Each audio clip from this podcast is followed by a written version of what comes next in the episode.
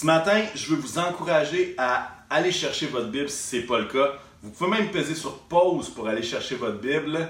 Et puis, euh, j'ai le même défi pour les enfants que la dernière fois. Si vous avez votre Bible avec vous, j'aimerais ça que vous me donniez et que vous me disiez en commentaire c'est quoi le numéro de la page alors que vous allez trouver le passage d'aujourd'hui? Si vous voulez déjà commencer à chercher, c'est dans l'Évangile de Jean, ça c'est dans le Nouveau Testament, et au chapitre 4. On va commencer au verset 1, mais je vous encourage à aller chercher votre Bible. Et puis les enfants, demandez à vos parents d'écrire en commentaire c'est quoi le numéro de la page que vous avez trouvé. Et puis, euh, et puis on va avoir bien du plaisir ensemble. Ce matin, on, on va lire un texte qui, pour ceux qui ont lu l'évangile de Jean plusieurs fois, peut-être que vous êtes familier avec cette histoire-là. Mais moi, je crois que même si on l'avait lu 35 fois, Dieu peut encore nous parler à travers un passage parce que sa parole est vivante. Alors, je veux vous encourager à ouvrir vos cœurs, à ouvrir vos esprits pour être capable de recevoir une parole fraîche de Dieu. Et euh, peut-être que le Seigneur va vous éclairer sur un bout de passage que vous n'aviez jamais vu de cette façon-là. Et on va passer un bon temps. Et si vous n'avez jamais entendu parler de cette histoire-là, ben, soyez bénis, ça sera l'occasion de découvrir un texte qui est vraiment merveilleux. Et on voit à travers ce texte le cœur de Jésus. Et c'est de toute beauté. Alors j'ai bien hâte de vous partager ce texte-là dans Jean 4. Et puis, euh, et puis, on va commencer au verset 1. C'est quand même un, passage, on va lire une trentaine de versets. C'est quand même un peu long, mais à quelque part, l'histoire... Euh, en vaut la peine et on va pouvoir euh, expliquer le contexte et, aller un peu plus loin dans cette parole-là. Alors, Seigneur Jésus, je veux te remercier pour ta parole qui est vivante, qui rafraîchit nos cœurs, qui rafraîchit nos âmes, qui nous fait comprendre euh, le caractère de Dieu, qui nous fait comprendre comment tu es, comment tu agis, comment tu parles. Alors, Seigneur, puisses-tu euh, allumer nos cœurs sur ta parole et pouvoir nous, nous aider à, à retenir ce que tu veux que nous retenions. Jésus bénit chacune des personnes qui écoutera ce message, du plus jeune au plus âgé. Seigneur, que ton nom soit béni. Bénis ton Église. Amen. Amen. Alors, on s'attaque au verset 1 dans Jean 4 et ça parle de la femme samaritaine que Jésus va rencontrer à un puits. Alors, ça va comme suit. Euh, le Seigneur a pris, euh, on va commencer au verset 4, excusez-moi. Comme il devait traverser la Samarie, Jésus arriva dans une ville de Samarie appelée Sichar, près du champ que Jacob avait donné à son fils Joseph. Là se trouvait le puits de Jacob. Jésus, fatigué du voyage, était assis au bord du puits.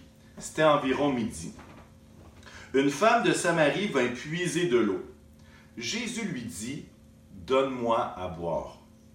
En effet, ses disciples étaient allés à la ville pour acheter de quoi manger. La femme samaritaine lui dit, Comment? Toi qui es juif, tu me demandes à boire à moi qui suis une femme samaritaine? Les Juifs, en effet, n'ont pas de relation avec les Samaritains. Jésus lui répondit, Si tu savais quel est le cadeau de Dieu, et qui est celui qui te dit, Donne-moi à boire, tu lui aurais toi-même demandé à boire, et il t'aurait donné de l'eau vive. Seigneur, lui dit la femme, tu n'as rien pour puiser, et le puits est profond. D'où aurais-tu donc cette eau vive? Es-tu, toi, plus grand que notre ancêtre Jacob qui nous a donné ce puits et qui a bu de son eau lui-même, ses fils et ses troupeaux?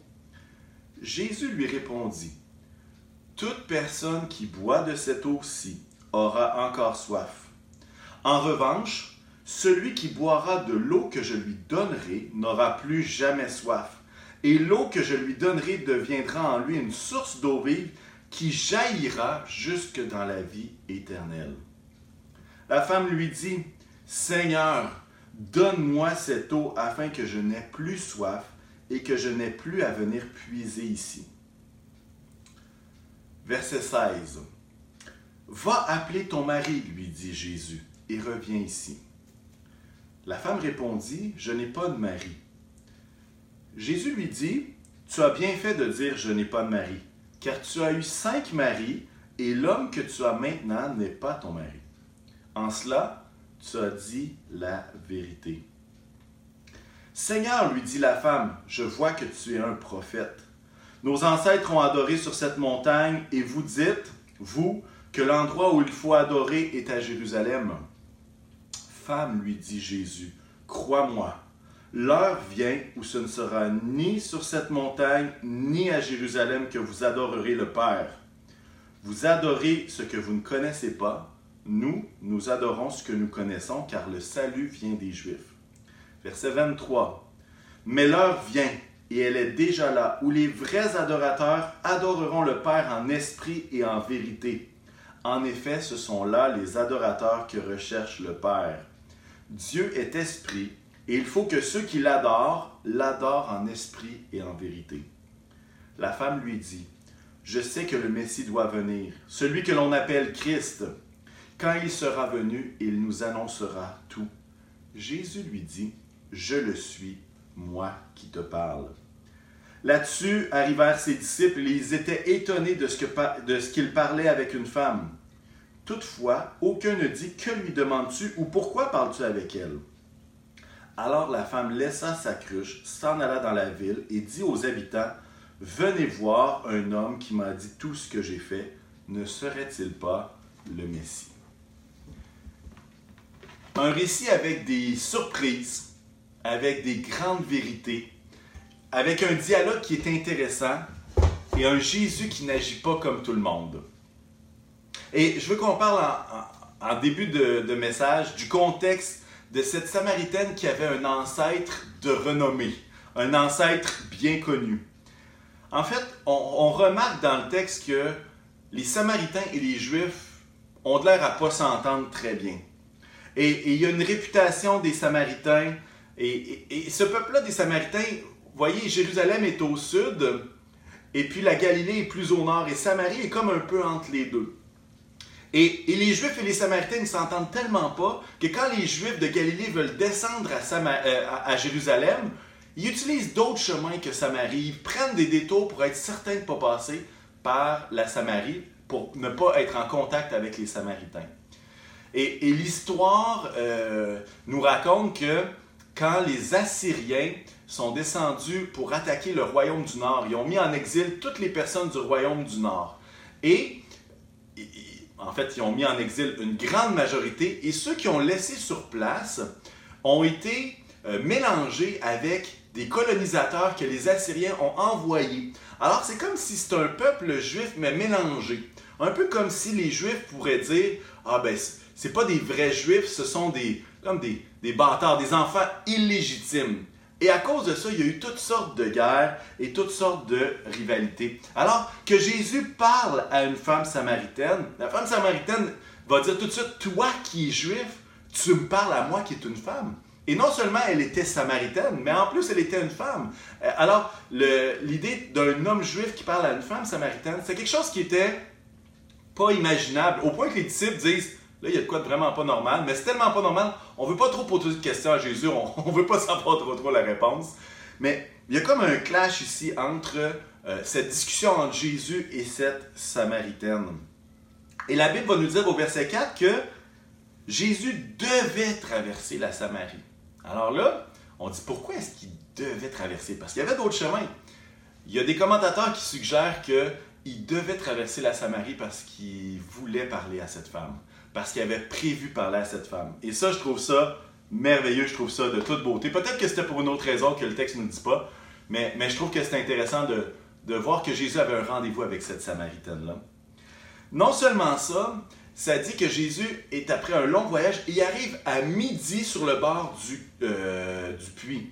Et ce midi-là, peut-être qu'il passe à Nodin parce que nous, on est au Québec, puis à ce moment-ci, à midi, il n'y a personne qui meurt de chaleur. Euh, franchement, là, il fait encore trop froid pour la saison dans laquelle nous sommes.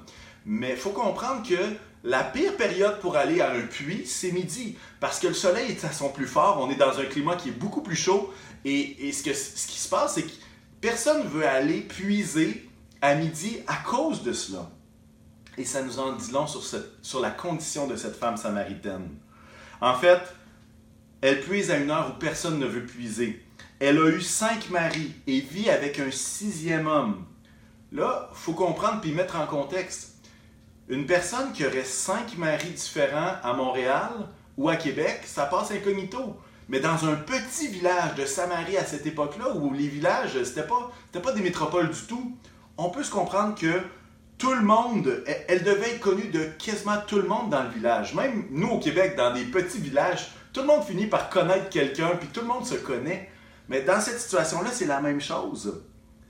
La Bible ne dit pas qu'il y a eu cinq divorces, mais qu'elle a eu cinq maris. Donc, il y a pu avoir euh, décès, euh, il y a pu avoir aussi des divorces parce qu'à cette époque-là, euh, c'était pas compliqué de divorcer, dans le sens que ça prenait une simple lettre et puis, bref, il y a toutes sortes de choses qui ont pu se passer à ce moment-là.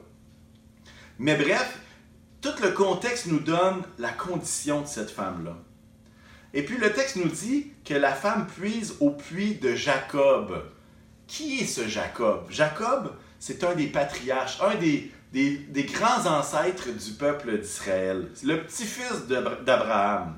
Et même ce Jacob-là, Dieu, à travers un événement euh, de la Genèse, que vous pourrez lire et explorer si vous le voulez, va changer le nom de Jacob et va l'appeler Israël.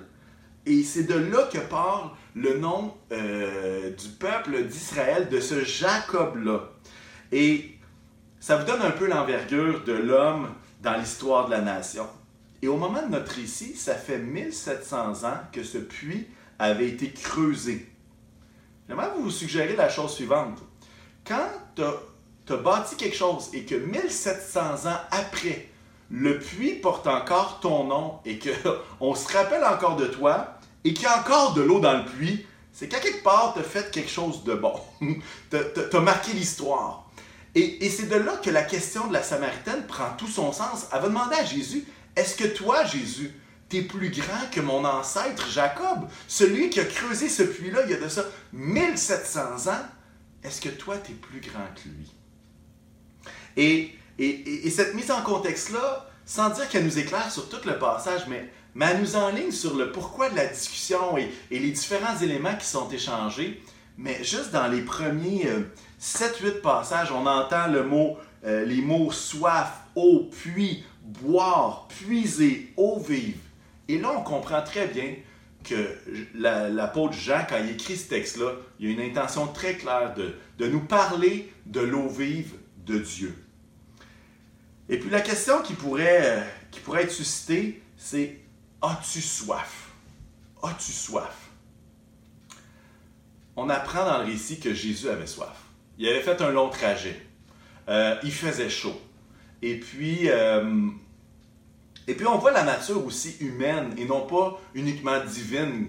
Euh, Jésus n'était pas sur la terre pleinement Dieu ou est-ce que euh, il n'avait pas besoin de se nourrir, il n'avait pas besoin de dormir. Non, il était pleinement homme et pleinement Dieu. Et puis on voit ici une partie de sa condition humaine. Il a soif, il est fatigué. Et il va dire à la femme, donne-moi à boire. Bon, peut-être que vous lisez cette phrase-là puis vous dites, il est bien impoli Jésus, donne-moi à boire. Il n'a même pas dit s'il vous plaît. Il faut comprendre ici qu'il y a plusieurs cultures qu'on n'a pas besoin de dire s'il vous plaît. Et pour nous, Québécois, ou peut-être d'autres euh, peuples, et je ne connais pas toute l'histoire de toutes les cultures et toutes les arrière-plans, mais pour nous, c'est scandalisant quand quelqu'un ne demande pas s'il vous plaît. Et on s'évertue, on s'époumonne comme parents à dire aux enfants merci, s'il vous plaît, c'est quoi le mot magique? mais il faut juste comprendre qu'il y a des cultures que donne-moi à boire, ça veut dire même pour nous, donne-moi à boire s'il vous plaît, et il n'y a pas d'impolitesse là du tout. Euh, et, Jésus a soif, et il arrive, et la femme maritaine vient la rejoindre plus tard. Et là, Jésus va lui dire, si tu savais quel est le cadeau, si tu savais qui est devant toi, c'est toi qui aurais demandé de l'eau. C'est toi qui aurais toutes les raisons d'avoir soif. Et c'est toi, justement, les rôles auraient été inversés. Si tu savais quel est le cadeau, si tu savais qui j'étais, les rôles seraient inversés à ce moment-ci. Et Jésus a soif physiquement, mais Jésus est en train de dévoiler la condition de la femme qui a soif spirituellement, même sans le savoir. Jésus lui révèle sa condition devant Dieu. C'est intéressant ça, hein, l'idée d'avoir besoin d'eau même si tu n'as pas soif. C'est comme les boissons gazeuses, ça. La liqueur, comme on dit en bon québécois. Euh, moi, j'aime bien le Coca-Cola. Et non, je ne le boirai pas devant vous. Euh, franchement, euh, il est un peu tôt. Hein? Mais euh, quand j'ai soif, je me prends un bon coke. Et, et j'ai l'impression que par la suite, j'ai plus soif. Mais la réalité, c'est que le coke, la liqueur, c'est la pire boisson pour étancher sa soif. Pourquoi? Parce que c'est pas le liquide qui étanche ma soif, mais c'est plutôt le sucre qui vient masquer, qui vient euh, justement, euh, qui vient me m'enlever cette impression-là que j'ai soif. Ça vient étouffer ma sensation de soif, alors que mon corps, même après avoir bu mon coke, a toujours besoin d'eau. J'ai alors à ce moment-là, j'ai encore besoin d'eau, même si je n'ai pas soif, je ne ressens pas cette soif-là. Et ici, c'est comme si Jésus affirme que cette femme devrait avoir soif. Et je fais un lien avec notre condition spirituelle à nous. Est-ce qu'on a soif? Avons-nous soif? La réalité de notre condition humaine, c'est que tous et chacun, nous avons besoin de son eau vive, de l'eau vive de Dieu. Mais la question est, est-ce qu'on se bourre de liqueur? Est-ce qu'on se bourre de toutes sortes de choses qui viennent étouffer cette sensation de soif-là? Et si on regarde le récit, on peut peut-être imaginer, et là c'est juste une idée, c'est pas un, absolu, mais peut-être que cette femme-là, un de ses substituts, c'était l'amour des hommes. Peut-être que pour elle, étant donné qu'elle avait six maris, c'était comme un, genre de dépendance affective, un genre de euh, ça me prend l'amour de quelqu'un. Mais dans notre culture, peut-être que c'est pas ça, et peut-être que ce l'est aussi. Mais il y a différents substituts. Euh, et, un de ces substituts-là peut être le divertissement, le fait d'être connecté à tout moment. Et je veux juste nous faire euh, nous sensibiliser au fait qu'il y a bien des choses que notre monde nous suggère, mais tout ce qu'elles font, c'est d'étouffer la soif réelle que nous avons. Elles ne nous donnent pas de l'eau. Et, et la réalité, c'est qu'il n'y a rien qui peut nous satisfaire sauf cette eau vive qui vient de Dieu. Alors, Peut-être est-ce que vous dites, ouais, mais moi, j'ai pas tant besoin, j'ai pas tant soif. J'aimerais vous dire, qu'est-ce qui noie votre soif? qu'est-ce qui étouffe cette soif-là? Parce que dans, dans le cœur de l'homme un vide en forme de Dieu. Euh, j'aimerais qu'on relise les versets 13 à 15 de notre passage. Et ça parle justement de cette soif-là, de cette eau vive-là de Dieu. Et au verset 13, ça va dire, Jésus lui répondit, toute personne qui boit de cette eau-ci aura encore soif. En revanche, celui qui boira de l'eau que je lui donnerai n'aura plus jamais soif. Et l'eau que je lui donnerai deviendra en lui une source d'eau vive qui jaillira jusque dans la vie éternelle. La femme lui dit, Seigneur, donne-moi cette eau afin que je n'ai plus soif et que je n'ai plus besoin de venir puiser ici. Et Jésus est en train d'intriguer cette femme. Et, c'est comme trop beau pour être vrai. La femme est comme Waouh, tu es en train de me dire que si je bois ton eau, j'aurai plus jamais besoin de venir puiser à midi dans ce puits-là. J'aurai pas besoin de transporter cette eau-là jusqu'à ma maison qui est à je ne sais combien de mètres ou de kilomètres. J'aurai pas besoin de faire ça. Waouh! Et, pour le contextualiser avec nous, c'est comme une infopub. Dans sa tête, la femme, c'est comme trop beau pour être vrai. C'est comme une infopub où est-ce que tu te mets une ceinture autour du ventre, puis elle se met à vibrer, puis hop, en une semaine, t'as plus de bedaine. Puis si t'appelles dans les trois prochaines minutes, tu peux en avoir une deuxième gratuite. Sans frais de manutention. Trop beau pour être vrai. Et la femme est comme, waouh, ça a l'air trop beau comme, comme, comme concept. Mais on se comprend que Jésus utilise une image ici. L'image de l'eau, l'image de la soif, l'image de ce que Jésus peut te donner. Et, je ne sais pas si ça vous plaît ou non, mais à tellement d'endroits dans les évangiles, dans ce que Jésus fait et de ce que Jésus dit, Jésus utilise souvent des images de la vie quotidienne pour nous parler des réalités spirituel. Et ce que Jésus est en train de dire à cette femme-là, c'est pas voici l'infopub, tu n'auras plus jamais besoin de revenir à ce puits. Ce qu'il est en train de dire, c'est que si tu bois de l'eau vive que moi je te donne, cette soif-là spirituelle, elle ne sera plus. Tu n'auras plus ce sentiment d'être complètement desséché dans ton âme. Mais tu, il y a seulement cette eau vive-là de Dieu qui peut rassasier ton âme. Et Jésus est en train de dire, c'est moi qui ai le bon puits c'est moi qui ai le puits parfait. Jacob a fait un puits qui a fait 1700 ans, qui a encore de l'eau dedans. Mais moi, je donne une eau qui est encore plus parfaite que celle-là. Et c'est là que la réponse à la question est-ce que tu es plus grand que Jacob, mon ancêtre? La réponse est oui. La réponse est oui. Parce que celui qui va puiser en Jésus va trouver le salut, va trouver la paix, va trouver la force, va trouver la vie éternelle, va trouver l'amour et tout ce qu'il a besoin, au point de plus avoir soif. Et moi, j'aime beaucoup l'image du puits, parce que ça nous, sort un peu de notre contexte actuel, où est-ce que nous, on, c'est rendu qu'on n'a même plus besoin de toucher au robinet. Hein? Il y a des œils, il y a comme un œil magique, tu fais juste mettre ta main devant, puis l'eau sort.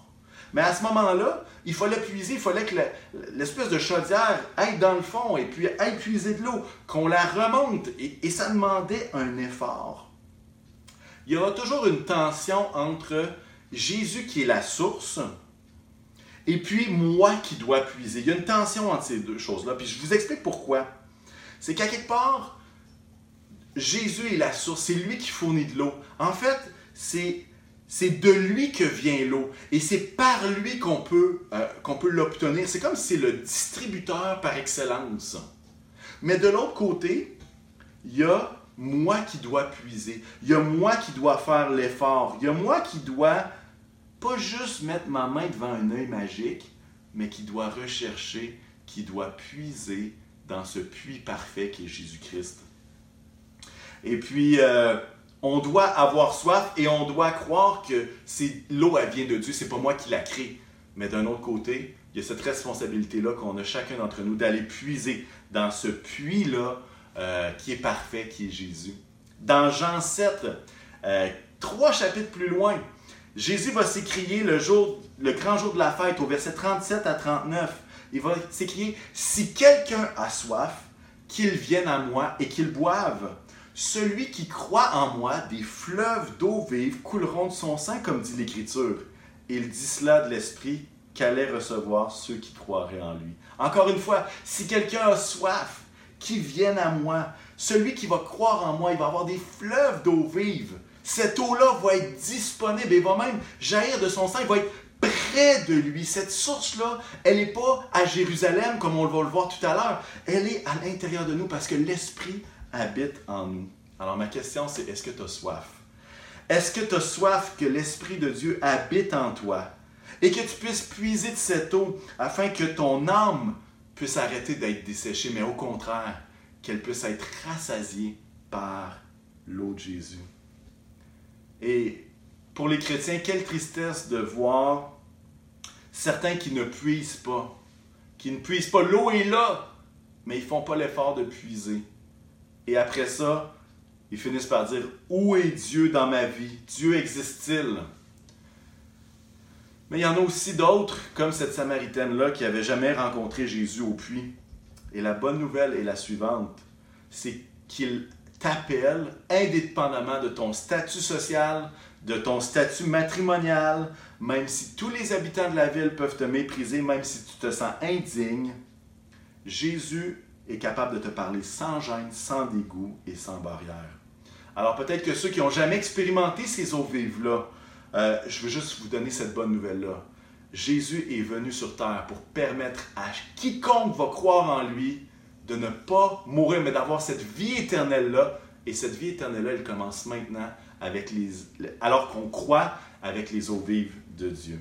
Cette eau porte la vie, une vie qui se transporte dans l'éternité. Et là, je ne sais pas si vous comprenez le, contexte, mais il y a quelque chose de super beau qui se passe. Jésus est en train de donner une vérité incroyable à cette femme-là. Euh, puis, à quelque part, peut-être que les disciples auraient aimé être là puis tout entendre. Peut-être que les pharisiens auraient été, se, se dignes de le recevoir. Mais c'est cette femme-là, cette samaritaine, qui reçoit cette révélation de Dieu. Et, euh, et Jésus va poursuivre avec une déclaration qui est vraiment intrigante. Il y a comme un moment de gloire qui est en train de se passer un moment où est-ce que la femme est comme un peu perplexe, elle essaie de comprendre c'est quoi l'eau, puis que Jésus apporte une vérité tellement profonde. Mais après ça, Jésus arrive avec une déclaration intrigante qui va dire Va appeler ton mari. C'est comme sortir un peu du contexte. Et là, alors qu'il pose cette question-là, cette femme ose dire et ose dire la vérité que finalement, elle n'a pas de mari.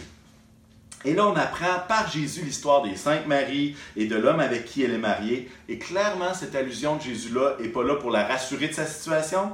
Euh, au contraire, Jésus est en train de pointer quelque chose qui n'est pas en règle finalement. Et, lorsqu'on regarde le, passage à première vue, on a l'impression que c'est comme si Jésus voulait prouver son autorité de Messie à travers cette révélation-là. Comme genre, euh, je vais te dire tout ce que tu es, donc tu vas croire que je suis le Messie. Comme si c'était une démonstration de puissance pour la convaincre. Et il faut dire que même si ça le créé cela dans la femme, parce, euh, chez, la, chez cette femme samaritaine-là, parce qu'elle va dire Hey, ça serait pas le Messie, euh, il m'a dit tout ce que j'avais fait. Moi, je crois que ça va plus loin que juste cette affirmation-là, ou cette démonstration de puissance-là. En fait, Jésus donne l'opportunité à cette femme de se repentir afin de recevoir cette eau vive de la part de, Jésus qui est le plus parfait. La femme au verset 15 va dire, Seigneur, donne-moi cette eau.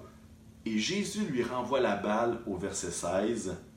Es-tu prête à te repentir parce que tu as besoin d'être délivré de l'esclavage du péché pour recevoir cette eau vive? Et là, on est comme, oh, il y a quelque chose d'autre qui se passe. Et vous savez, dans les évangiles, euh, il y a certaines discussions qui nous sont données, mais peut-être a des, y a des phrases qui. Tu sais, c'est pas la discussion exacte scientifique avec le, micro. Peut-être qu'il y a eu une discussion supplémentaire, on ne sait pas. Mais c'est clair que Jésus est en train de donner l'opportunité à cette femme de se repentir. Et se repentir, en fait, c'est reconnaître sa situation de péché et changer de direction avec la force de Dieu pour s'aligner avec le plan de Dieu. Et ce que je comprends de cette déclaration intrigante-là, puis ce que Jésus est en train de, de, faire jaillir de sa discussion avec cette femme-là, c'est qu'avoir soif de Dieu nous mène vers des sources d'eau vive extraordinaires, le Saint-Esprit qui habite en nous.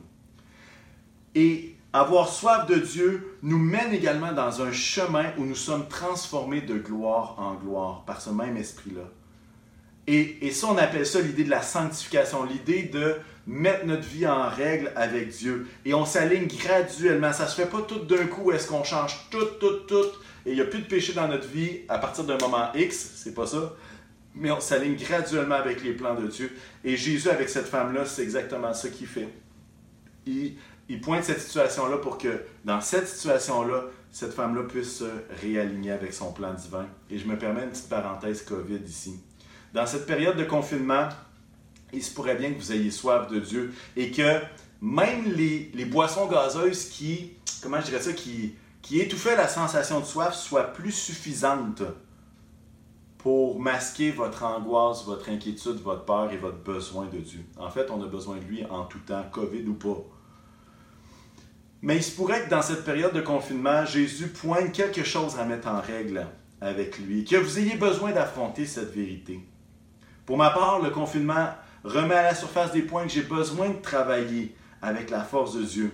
Et quand on est, quand on est sous pression, vous le savez comme moi, hein, ben, le naturel ressort et même s'amplifie au point qu'on le remarque plus facilement. Peut-être que c'est votre situation à vous également. Et si c'est le cas, je vous invite vraiment à relire Jean 4, le passage qu'on est en train de lire ce matin. De le relire et de porter une attention particulière au cœur aux paroles et aux réactions de Jésus envers cette femme samaritaine-là. Pourquoi? Parce que trop de gens dénoncent le péché pour détruire. Mais Jésus vise la construction des vies dans la vérité. Et il y a une grande différence entre la destruction puis la construction. Puis je vais vous dire c'est quoi la différence, c'est l'amour.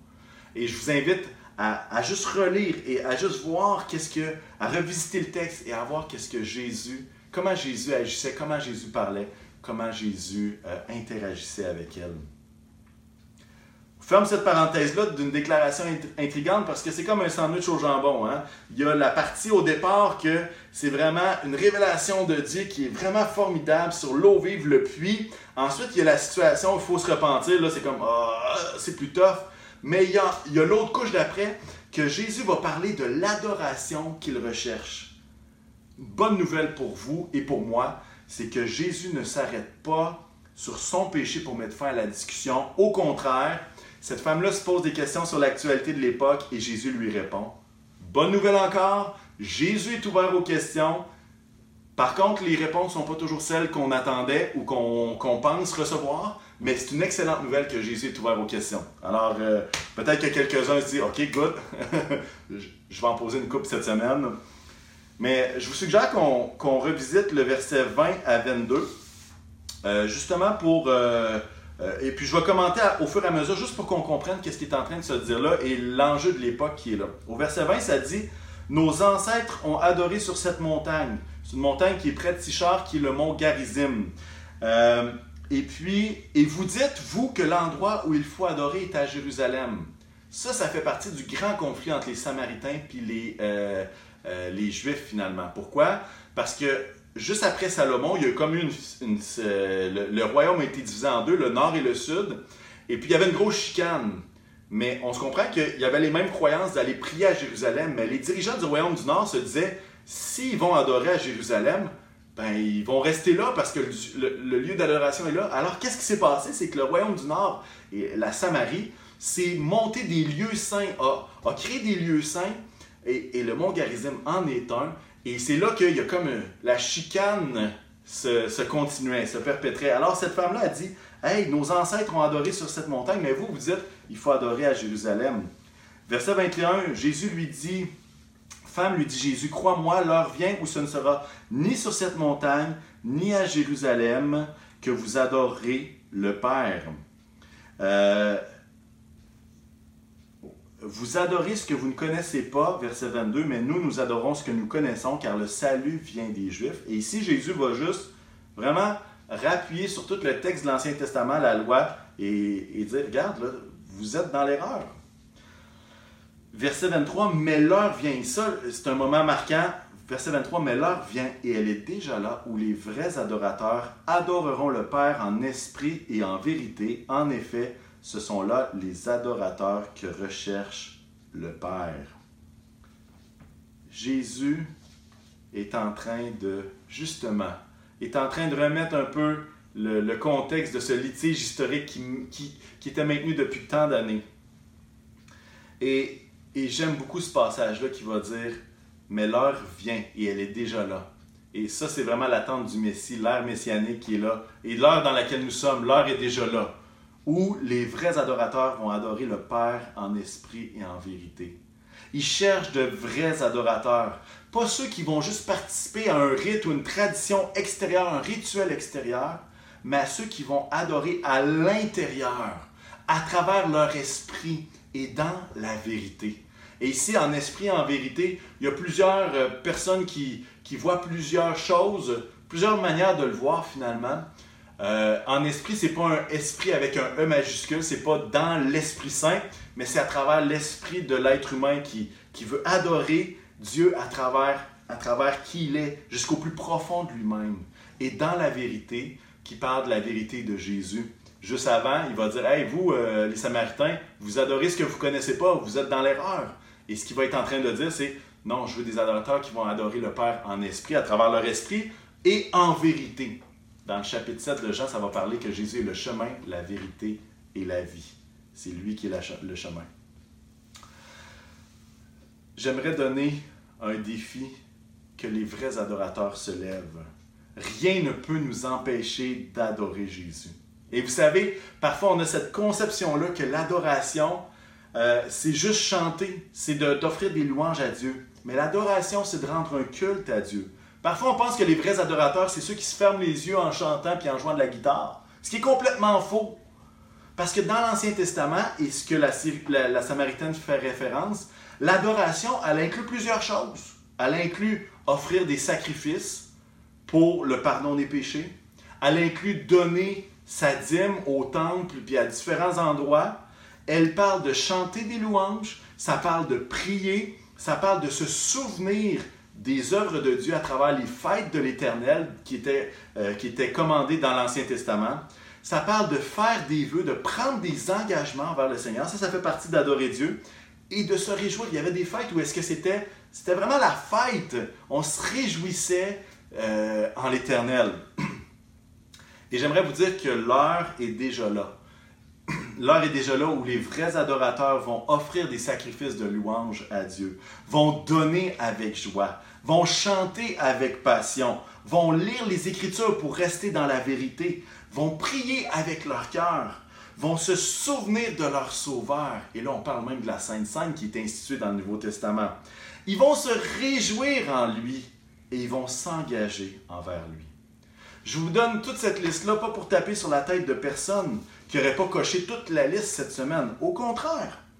Mais c'est plutôt pour nous inspirer à être des vrais adorateurs qui aspirent à adorer Dieu, pas juste à travers des chants, mais à travers leur vie. L'heure vient où les vrais adorateurs adoreront en esprit et en vérité. Et non seulement ça, Jésus, ce qu'il fait, c'est qu'il va dire à cette femme que ce sera plus ni sur la montagne, le mont Garizim, ni à Jérusalem qu'il va, va y avoir une adoration, mais que ça va se faire à partir du cœur. Et avouez que c'est un réel encouragement pour nous qui sommes confinés, qu'on ne peut pas se réunir physiquement dans notre Église. Ce n'est pas une question de lieu saint mais c'est une question de cœur d'adorateur. C'est pas une question que le carrefour chrétien de la capitale est un lieu magique où est-ce que là il se passe des choses. Non. Les vrais adorateurs adorent, le, adorent en esprit et en vérité. Et on n'a pas besoin de lieu pour ça. Maintenant, je ne suis pas en train de dire que l'Église n'est pas importante. Puis je ne suis pas en train de dire qu'il ne faut pas aller à l'Église. Au contraire. Mais la marque d'un vrai adorateur, c'est pas qu'il sera à un endroit sacré ou à un endroit saint un vrai adorateur, la marque, c'est que l'Esprit est en lui et qu'il va adorer en esprit et en vérité. Et lorsqu'on veut adorer le Père en esprit et en vérité, on a toutes les raisons du monde d'être à l'Église pour pouvoir partager avec d'autres, pour pouvoir louer avec nos frères et sœurs, pour pouvoir échanger, pour pouvoir se réjouir, pour pouvoir donner, pour pouvoir s'engager, pour pouvoir servir, etc. Alors, bref, l'encouragement, c'est de dire, c'est pas un lieu saint où est-ce qu'il faut aller, mais c'est à travers le cœur, à travers dans notre esprit. Dieu regarde au cœur. Il y a beaucoup à dire sur ce passage-là. Et euh, en fait, il y a beaucoup à méditer. Et, comme je vous dis, je vous invite à le revisiter cette semaine. Je sais qu'il y a plusieurs perles qu'on n'a même pas pu euh, partager ensemble ce matin. Et, je sais qu'il y en a plusieurs qui, euh, qui pourront être encourageantes pour vous. D'autres perles qu'on n'a même pas abordées ce matin qui pourrait être un encouragement dans votre foi. Mais en résumé, ce que je retire de ce texte-là et ce qu'on a discuté ensemble, c'est qu'il n'y a pas de situation trop repoussante pour que Jésus t'invite à être comblé de ses eaux vives. Il n'y a pas de situation matrimoniale, il n'y a pas de, péché trop grand pour empêcher Jésus de t'inviter à être comblé par ses eaux vives. Deuxièmement, on, a regardé ensemble qu'il y a plusieurs substituts qui peuvent nous faire croire qu'on n'a pas soif, qu'on n'a pas besoin de ces eaux. Mais il n'y a rien qui peut nous combler comme Jésus. Passons de l'illusion à la vie abondante en lui. Celui qui boira de cette eau n'aura plus jamais soif. Quelle promesse. Troisièmement, nous avons besoin de puiser notre force en lui, car il est le puits parfait. Il place le Saint-Esprit en nous pour que nous puissions puiser tout proche, qu'on puisse puiser dans ses eaux vives et être abreuvé par ce, va nous, euh, ce que Dieu va nous fournir comme distributeur par excellence de ces eaux vives. Quatrièmement, la repentance est nécessaire et fondamentale pour faire un pas vers Dieu et goûter à la plénitude de la vie qu'il nous réserve.